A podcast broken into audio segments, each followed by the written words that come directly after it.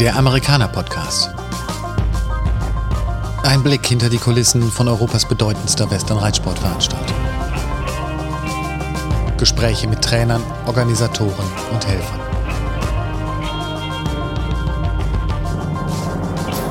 Der Steckbrief. Name? Mein Name? Spitzname? Gibt keinen Spitznamen. RK gibt's Spitzname. Rudi Grundsteiner. Alter? 090373. Beruf? Selbstständig. Hobby? Gute Frage. Nächste Frage. Besondere Kennzeichen?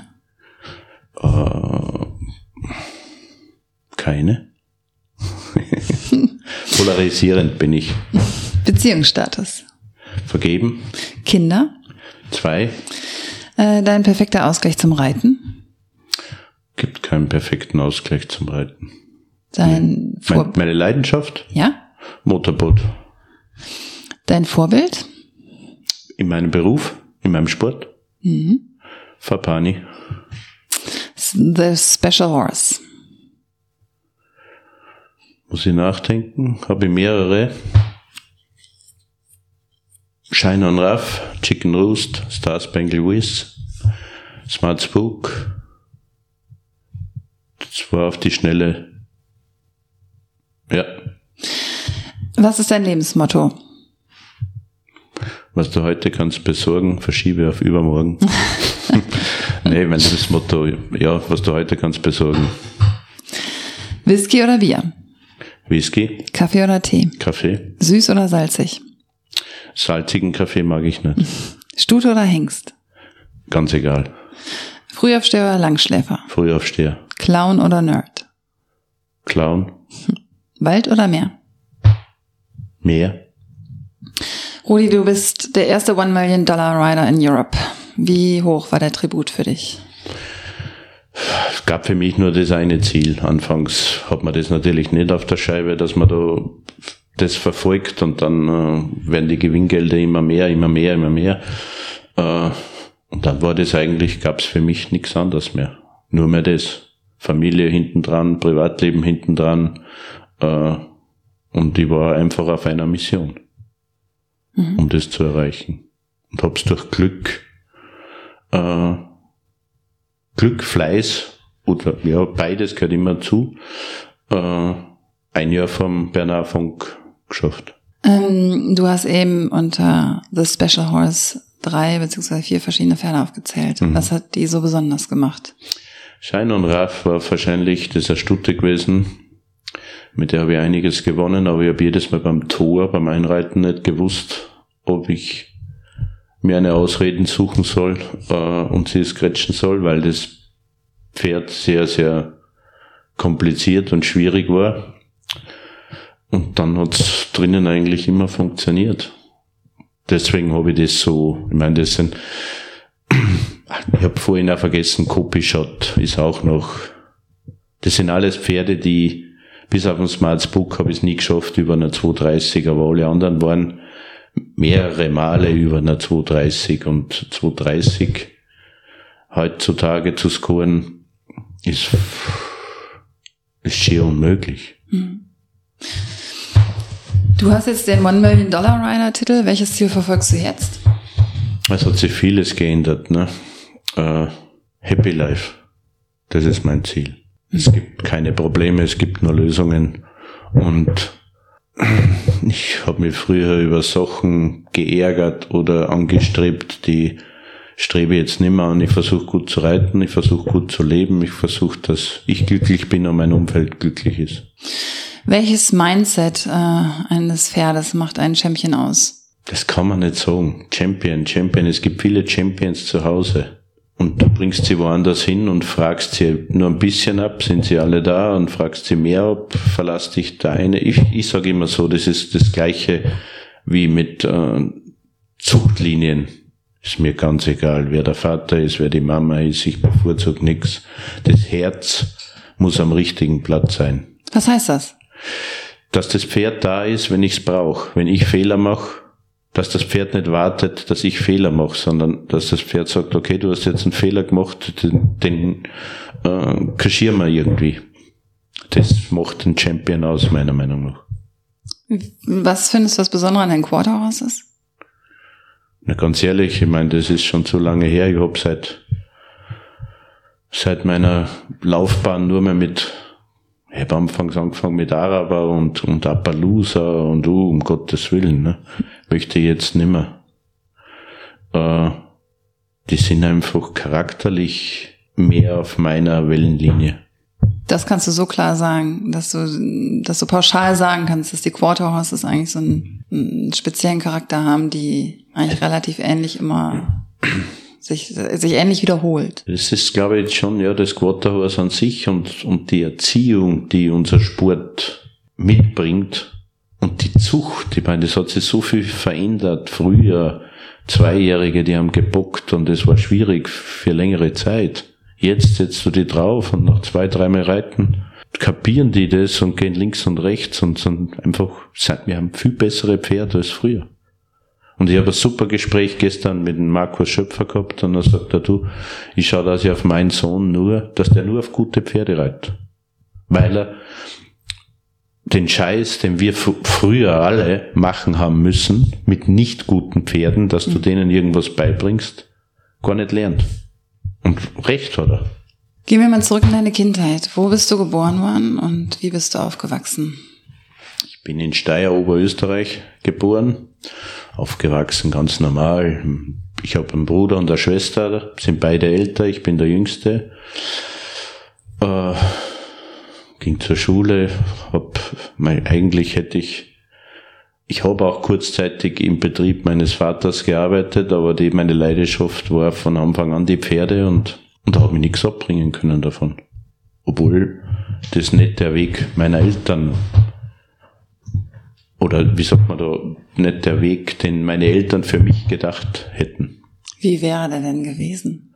Naja, da zu arbeiten, sich raufzuarbeiten und dort in der Firma halt einfach es hat viele Momente gegeben in meiner Karriere oder in meinem Leben, wo ich mir gedacht habe, du Idiot, warum bist du nicht, hättest es Freitagnachmittag, Ende und bis Montag früh. Äh, aber ich habe kurze Zeit in der Firma gearbeitet und ich habe dann immer auf die Uhr geschaut und der Tag ist nicht vergangen. In meinem Beruf schaue ich auch auf die Uhr und sage, um Gottes Willen, so spät ist es schon. Und das ist, das ist schön. Das ja. macht das aus. Ähm, wann bist, wann hast du angefangen zu reiten? Ich glaube mit 12, 13 oder 14 Jahren. Das ist eine witzige Geschichte. Meine Schwester, mein Bruder und ich wollten unseren Eltern zu Weihnachten einen Hund kaufen. Haben den Gott sei Dank nicht bekommen. Dadurch gab es zu Weihnachten einen Gutschein unterm Christbaum und zu der Zeit sind wir alle drei in einer Reitschule einmal in der Woche äh, reiten gegangen. Und da muss ich dann auch noch eine Geschichte erzählen, aber da haben meine Eltern gesagt, nee, Hund wollen wir keinen, wenn ihr wollt, kaufen wir ein Pferd. Ja, und dann wurde in der Zeitung geschaut, und da stand drinnen äh, Warmblut, Wallach, äh, keine Ahnung wie der alte war, dreijährig, Western angeritten, mit Sattel, Putzzeug und allem drum und dran. Äh, das waren damals 20.000 Schilling, das sind 3.000 Mark, 1500 Euro. So, mir hingefahren, Schwarzer Wallach. Letztes Jahr ist er gestorben im Alter von 36, also immer noch in unserem Besitz. Äh, ja. Und da haben sie mal hingefahren, den ausprobiert. Keine Ahnung gehabt, Western, was ist das, ne? Und aber das, du kaufst so ein Pferd, war cool irgendwo mit einem Western Sattel und dann haben wir so einen Western Trainer gehabt, der uns versucht, das beizubringen. Jetzt im Nachhinein war das ein Wahnsinn. Äh, und dann sind wir alle drei auf dem geritten und dann haben meine Schwester und mein Bruder irgendwo die Lust verloren. Und durch das, dass wir das, die waren älter wie ich, wie gesagt, und mit, die waren schon 17 und 16, 17, 18 und so, und dann äh, hast du andere Interessen. Die haben aufgehört und ich bin dann übrig geblieben und dann bin ich mit einer ich weiß nur meinen Vornamen, Ilse hat die geheißen, eine Bekannte aufs, auf so ein Turnier gefahren und achtmal gestartet auf dem Turnier, so eine, wie so ein EWU-Turnier, siebenmal gewonnen und dann ist das irgendwie wie eine Lawine losgegangen. in dem Jahr hat es in Österreich einen Preis geben für den besten Jugendlichen. Der kriegt ein Pferd zur Verfügung gestellt für die Amerikaner von der hat, den, der lebt jetzt nicht mehr, Dr. Graf Alessandro Foscari hat das geheißen, hat der Typ, also der Mann geheißen und das Pferd Sanders Barbie. Den Preis habe ich gewonnen und auf der Amerikaner war ich dann auch. Äh, und gleichzeitig mit dem Preis war dabei ein dreiwöchiger Reitkurs beim Randy Paul. Das habe ich genossen. Englisch habe ich kein Wort gesprochen. Also der hat zu mir, ich kann mich jetzt nur erinnern, der hat zu mir gesagt, geh am Rand an und äh, wow äh, und, und stopp. Ne? Und ich bin ein Zirkel und noch ein Zirkel. Ich habe einfach, ich habe nicht gut yes or no, so, so Schulenglisch halt keine lange Rede, kurzer Sinn. Amerikaner 88, München-Riem war das, Wahnsinnserfahrung, reden wir heute noch viel davon. Äh, es ist, mein, und ähm, wo hast du dann dein Westernreiten vertieft, deine Kenntnisse? Bist du in den USA gewesen?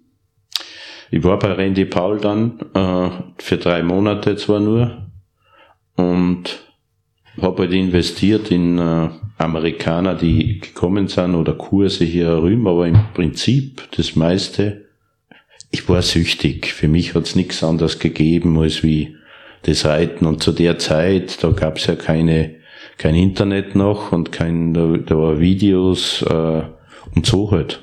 Und am Pferden rumprobiert. Aber was mir persönlich am meisten gebracht hat, war dieser Herr Foskari. Der hat mir drei Pferde zur Verfügung gestellt und die waren, waren drei Spitzenpferde. Smart Little Smoking, hm, Grab Your Boots hat die eine geheißen, das war eine Stute und der dritte war Cody Last. Und auf denen habe ich es eigentlich rumprobiert und gelernt. Bist du direkt ins Raining eingestiegen? Oder? Nee, nee. Ich habe, ich weiß es nicht mehr, ich habe dreimal äh, Amerikaner Pleasure gewonnen und zweimal Western Riding und Trail war ich auch. Äh, aber das war eine andere Zeit. Mhm. Also, äh, nee, früher hat man alles gemacht. Auch in der Disziplin? Habe ich einmal probiert, haben sie mir überredet. Dann habe ich einen trainiert für das was Cowboys Futurity oder Cowboys Derby und ich habe mir gedacht, boah, und hab mir drei C-Bus gekauft, hab zu Hause geübt, bum bum bum, kommt der Reggio Emilia war das, war sehr lustig für die anderen, für mich nicht. Und ich tue immer, bevor ich in die Arena gehe, ich leider Gottes seit 25 Jahren tue ich Kautabak nehmen und ziehe mir, bevor ich reinreite, den Gürtel ein bisschen länger und das habe ich Down Defense auch gemacht. Und ich bin runter, rauf, runter und ich habe keine Luft mehr gehabt. Ich hab nicht mehr können. Und da sitzen sie draußen, der Otto, der Schöpfer, der Grischer und gelacht haben sie. Ne? Das war mein Auftritt. Chaos. Und danach wusstest du jetzt nicht nochmal? Ganz Oder? ehrlich, haben sie mir's eigentlich äh, abgewöhnt dadurch. Nee, das nicht, aber du kannst nur eines richtig machen. Mhm. So, so beides zu machen, was fasziniert dich so am Training? Die Gratwanderung, dass sie es selbstständig machen und doch auf dich als Reiter warten müssen. Man sagt ja gerne nach, Raining Horses sind dumm. Jedes Pferd ist dumm, weil sonst wird es sonst nicht reiten lassen. Mhm. Irgendwo, nee, nee, die sind nicht dumm. Weil die immer in ihrer Pattern bleiben und. Das tun sie nicht, dafür trainiert man sie ja ich sage immer so, das Training ist so, muss so aussehen, dass sie zweieinhalb oder drei Minuten lang funktionieren. Hm. Wie ähm, sieht ein Tag bei ähm, Kronsteiner Performance Horses aus? Ich stehe morgens auf. Wann ist das so? Kommt drauf an. Halb fünf, fünf. Okay. Und äh, ich will der Erste sein im Stall und ja, und dann reite ich, so gegen acht kommt die Jenny und bis Mittag, dann gehen wir essen. Und Nachmittag auch noch und dann mache ich so ein bisschen Rennscharbeit. Was ist so Rennscharbeit? Naja, Mist wegfahren, Heu auf die Koppel, Zaun reparieren und so Zeug. Macht mir voll Spaß. kurze Unterbrechung. Wenn dir unser Podcast gefällt, freuen wir uns, wenn du uns positiv bewertest. Du hast ja jetzt zum, bis zum zweiten Mal Vater geworden vom Jahr, etwas mhm. mehr als vom Jahr. Äh, wie klappt das Work-Life-Balance mit Kind, Familie, Kleinkind, Profi, Trainer, Dasein? Ganz sehr, sehr toll. Ich meine, das ist das erste Mal in meinem Leben, dass ich auf der Anlage lebe. Ich wollte das damals eigentlich nie, weil du ja kein Privatleben hast, ne? Mhm. Oder immer zur Verfügung bist. Aber das jetzt, das ist wow. Du arbeitest in deinem Wohnzimmer. Super. Und die Kleine ist den ganzen Tag im Stall. Immer dabei. Anstatt ähm, P-Kip. Oder Babyschwimmen macht ihr dann. Ich meine, geht ja zu Zeiten von Corona eh nicht, aber habt ihr eben. Ne, machen wir schon auch. Ja? Also Babyschwimmen. Hm. Schwimmen mit dem Schwimmflügel oder so eine, wie sagt man, der Anzug hat sie. Mhm. Da haben wir sie reingeschmissen und schwimmt sie. ähm, wie, zu welchem Zeitpunkt im Jungpferdetraining merkst du, dass ein Pferd eine Art an Ausnahmetalent besitzt, wo sich so die Spreu vom Weizen trennt? Weil manche sind von Anfang an und manche kommen später. Das ist immer, manchmal urteilt man zu schnell und sagt, er ist nix und gibt dem Pferd nicht einfach die Zeit. Weil es, egal ob es der Kunde ist oder man selber und sagt, nee, der kapiert nicht oder hat kein Talent oder es gibt halt Spätzünder auch. Das bringt mich zurück zu meinem Anfang, äh, wo ich ganz am Anfang Englisch reiten begonnen habe, war ich an der Lounge, ein Dreivierteljahr. Und dann hat mein äh, Reitlehrerin gesagt, ich soll aufhören, weil ich bin talentfrei. Also ich werde es nie lernen. Das weiß ich noch, ich war da am Mittwoch, jeden Mittwoch reiten.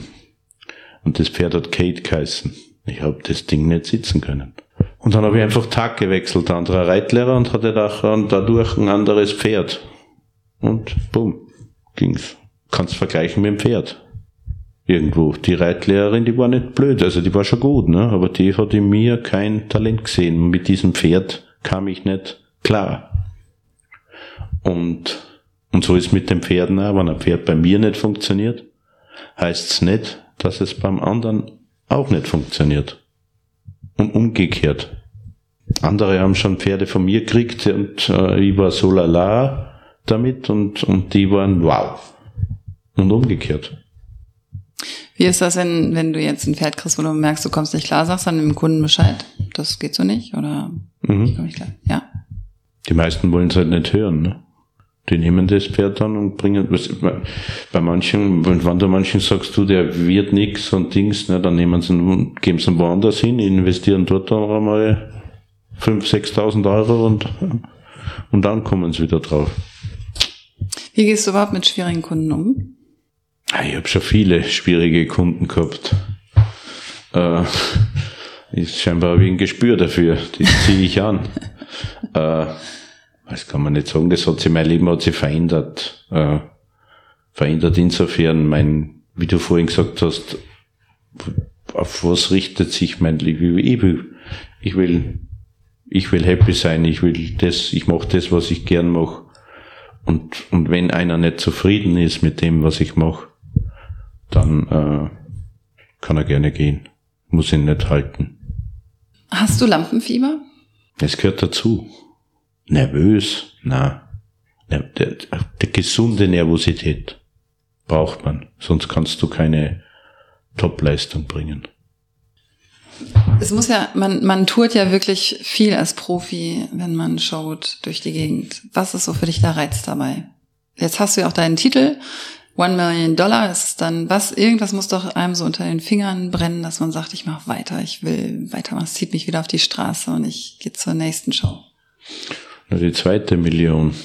Aber nee, einfach der, das ist, das kann ich nicht beschreiben. Das ist ganz was, das Corona war, war wunderschön. Für viele Menschen sicher nicht, aber es ist schön. Meine, für mich hat das Leben nicht geändert, außer dass ich nirgends hingefahren bin. Aber du fieberst halt schon. Na, irgendwie ist es ja ein Zigeunerleben, ne? Und das vermisst du dann schon. Du bist, ich bin super gern wieder, ich meine, der letzte Tag am Turnier sagst, mein bin ich froh, morgen geht's nach Hause und so. Aber es ist schön, wieder zu packen und, und wieder an Tour zu gehen. Was war der beste Ratschlag, den dir jemals wer gegeben hat? Punkto Reiten. Ja, aber auch vielleicht im Leben? Ich habe viele Ratschläge gekriegt im Leben. Claudia Risser hat mir mal was gesagt, das ist in meinem Ding geblieben, aber das behalte ich auch. das sage ich nicht. Ja. Bezieht sich das? Aufs Reiten. Aufs Reiten. Äh, nee, sonst könnte ich jetzt nicht sagen. Nix. Fällt mir nichts ein. Okay. Die Amerikaner steht dieses Jahr an. Was, ähm, Hoffen es wir, ne? ja viele, hoffen wir. Es gibt ja wirklich viele schöne Shows in Europa, aber was bedeutet die Amerikaner für dich? Wie gesagt, 1988 war mein erster Amerikaner und ich habe keine vermisst oder keine verpasst seitdem. Es hat sich vieles geändert in unserem Sport. Es zählt jetzt bei den meisten immer nur der Boden, die Größe der Arena, das Preisgeld. Die Amerikaner ist einfach anders. Die Amerikaner ist in allem anders. Wer, auf die, wer die Amerikaner mag, es hat nichts mit Erfolg zu tun. Aber der, ich, wir, nicht weil du jetzt Miss Amerikaner bist, sage ich das, sondern ja, ich finde Amerikaner geil. Es gibt doch, das also World Western Games, es gibt dann das gleiche Gefühl, wenn du da einreitest, das ist, da knistert's. Aber die Amerikaner hat den gleichen Effekt für einen Reiter. Durch die vielen Zuschauer oder war? Ja, das ist, weil das Pferd auch, das, das, du kannst da nicht, ich kann mich erinnern, ich weiß nicht mehr welche Amerikaner, Danny on the QT war das super Pferd. Geh in die Amerikaner Arena rein, der hört da hinten die Rinder Mu. Ich habe keine Pattern fertig gekriegt. Also du brauchst schon das richtige Pferd dafür. Hm. Ähm, wie bereitest du dich auf die Amerikaner vor? Äh, bereitest du dich überhaupt explizit mit deinen Pferden auf sie vor? Ich packe ein und fahr und hoffe, das funktioniert. Gibt es für dich so eine so eine Week after nach der Amerikaner oder grundsätzlich nach Shows, wie du dich dann fährst du dann runter, machst du eine Pause, lässt du oder oder geht's dann sofort weiter im Text? Es geht sofort weiter. Ich glaube, gleich danach ist die belgische Futurity. Wie machst du das dann mit deinen Pferden? Brauchen die nicht auch mal irgendwie eine Art Timeout? Haben sie immer, aber das Amerikaner nimmst du alte Pferde. Bronze Trophy Open Pferd. Gibt's eh ganz wenige, ist ein anderes Problem, aber ist auch ein Riesenproblem. Weil du mit einem normalen Pferd nicht mehr mitreiten brauchst. Siehst aus wie ein Depp. Bei einer 218 applaudiert nicht einmal wer. Und das heißt, was, was für eine Art ein Pferd brauchst du dann? Naja, du musst mindestens, sage ich jetzt mal, zwei Manöver haben, die plus eins gehen können. Und da gibt's nicht viele. Und nicht, wenn alles passt, plus eins, sondern einfach aus dem FF. Es hat sich vieles geändert zum Guten für den Sport, ne? Mhm. Also ist schon, aber es gibt nicht so viele Pferde, wo auf längere Sicht die, die Leistung bringen können. Bringen, nicht, äh, nicht bringen können oder nicht halten können. Nicht halten können. Bringen auch nicht. Es gibt viele gute Pferde. Gut, für ein gutes Pferd ist alles, und der alles plus halb kann, ist es ein gutes Pferd. Aber alles plus halb, ja, wenn du's, wenn er zu Hause alles plus halb macht, heißt das noch nicht, dass es in der Show, dass du es auch hinkriegst. So, und jetzt hast du da zwei, drei Null-Manöver und dann bist du hinten platziert. Findest du, dass das so ein europäisches Problem ist? Oder? Nee. Ja, Gott sei Dank haben wir in Europa nicht so. In Amerika möchte ich nicht Level 4 Reiter sein. Warum nicht? Mit einem super, super Pferd. In Amerika Level 4 bist du Statist. Du brauchst das Ausnahmepferd, um da mitreiten zu können. Und das ist schwierig. Das zu haben, schwierig. Ich meine, Amerika, wir reden jetzt Amerikaner, Bronztrophy gibt's in Amerika ja, ist nicht so, ist anders. Die machen die Futurity, die Derby, NRBC Und dann Open in dem Sinn machen die, was der Run for a Million, das ist neu, aber da gehen ja auch schon Vierjährige oder Achtjährige, aber meistens die jüngeren Generationen. Wenn man die Qualifikation anschaut, das war bei Cactus Classic, äh, da waren glaube ich 100 Stück drinnen. Ich habe mir die ganzen 100 angeschaut und von die 100 waren drei oder vier die eigentlich meiner Meinung nach nichts verloren hätten dort. Der Rest war wow. Wow. Und dann überlegt man sich schon und sagt, hey, Wahnsinn, welchen, wie weit hinten wir sind. Das war schon mal besser. Wir waren schon nicht auf gleichem Ebene, aber wir waren näher dran. Aber es ist halt die Frage, ob das, ist das wirklich eine positive Entwicklung, wenn es in diese Sphären so hoch geht? Es wird halt immer schwieriger mitzuhalten. Und der beste Reiter, egal ich oder irgendwer anderer, wenn du das Material nicht hast, keine Chance. Das heißt nicht, dass du mit, dass jeder mit einem guten Material vorne mitreiten kann, ne? aber ein Spitzenreiter ohne Material. Wie ist das? Ihr züchtet ja jetzt auch selber, hm. ne? Hm. Und worauf legst du einen Wert? Hoffen, hoffen, dass sie gesund sind. Ja, neben das finde ich sowieso als allererstes. Aber was ist so das, worauf du achtest? Welchen Hengst du auswählst oder welche Stute? Ja, wir haben jetzt alle mit dem eigenen Hengst gedeckt, einfach mal zu schauen. Keine Ahnung, ob er produziert oder nicht. Selber ist er gut gewesen. Das heißt da war nichts. Und jetzt haben wir da mal alle durchgedeckt. Und dann müssen wir jetzt eh nur ewig warten, ne? Nur zwei Jahre oder drei, bis wir wissen, ob der produziert.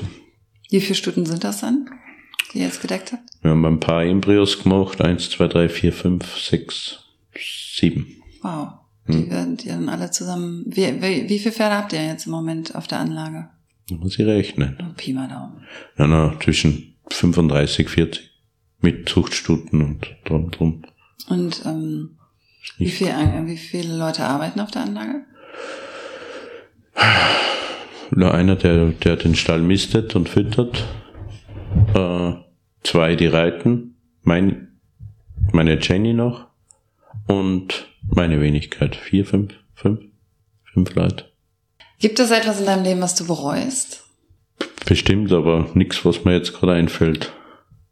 Wenn du so, das ist jetzt eine Fantasy-Frage, wenn du hm? ähm, dem 18-jährigen jungen Rudi Kronsteiner gegenüberstehen würdest, wenn es ginge, wie zurück in die Zukunft. Ähm, was würdest du ihm raten? Würdest du ihm was raten oder würdest du ihm einfach nur zuwinken und sagen, viel Spaß? Ich würde ihm sagen, du warst ganz schön mutig. Sein Motto war nur Risk no fun. Ich habe viel Blödsinn gemacht. Viele Entscheidungen, die ich getroffen habe oder Sachen, die ich gemacht habe, die nicht richtig waren. Aber die muss man machen. Nur das, das äh, formt einen. Und zum Beispiel? Es sind so viele, dass man gar nicht ja, einfach. Aber eine, eine. Ja, ich überlege gerade. äh, ist ein Amerikaner-Beispiel. Mit dem, doch, doch, kann ich da, die eine Sache, war ein Blödsinn. Die Security bei dem Tor. 8 Uhr war Einlassende. 8 Uhr 10 war ich beim Tor. Du musst schon lachen, ne, weil du es weißt. Die hält mich an und sagt, Herr Grundsteiner, auch du kommst jetzt nicht mehr rein. Und ich habe gesagt, doch, ich komme schon rein. Ja.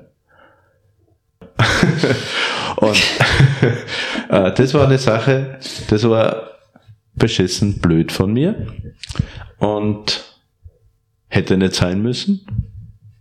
Grisha und du, ihr seid ja eigentlich so die größten es sind ja nicht so viele Konkurrenten in dem Sinne auf, auf diesem hohen Level unterwegs. Und ihr wart ja mal auch gleichzeitig engste Freunde. Irgendwas muss doch vorgefallen sein. Ja, aus den Grisha auch die, die, das war meine Frage an Grisha, ne? Was, was könnte da wohl vorgefallen sein? Ich weiß es ja nicht, weil sonst hätte die Frage nicht gestellt. Ich habe die Frage gestellt. Hm.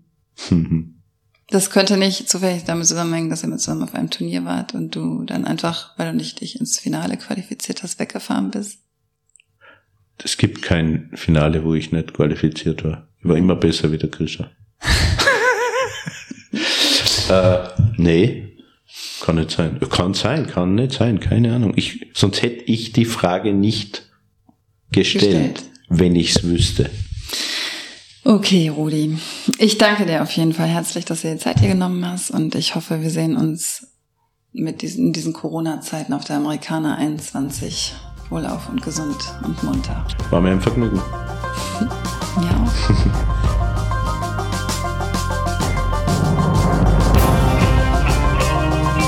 Das war der Amerikaner Podcast, eine Produktion der Amerikaner GmbH.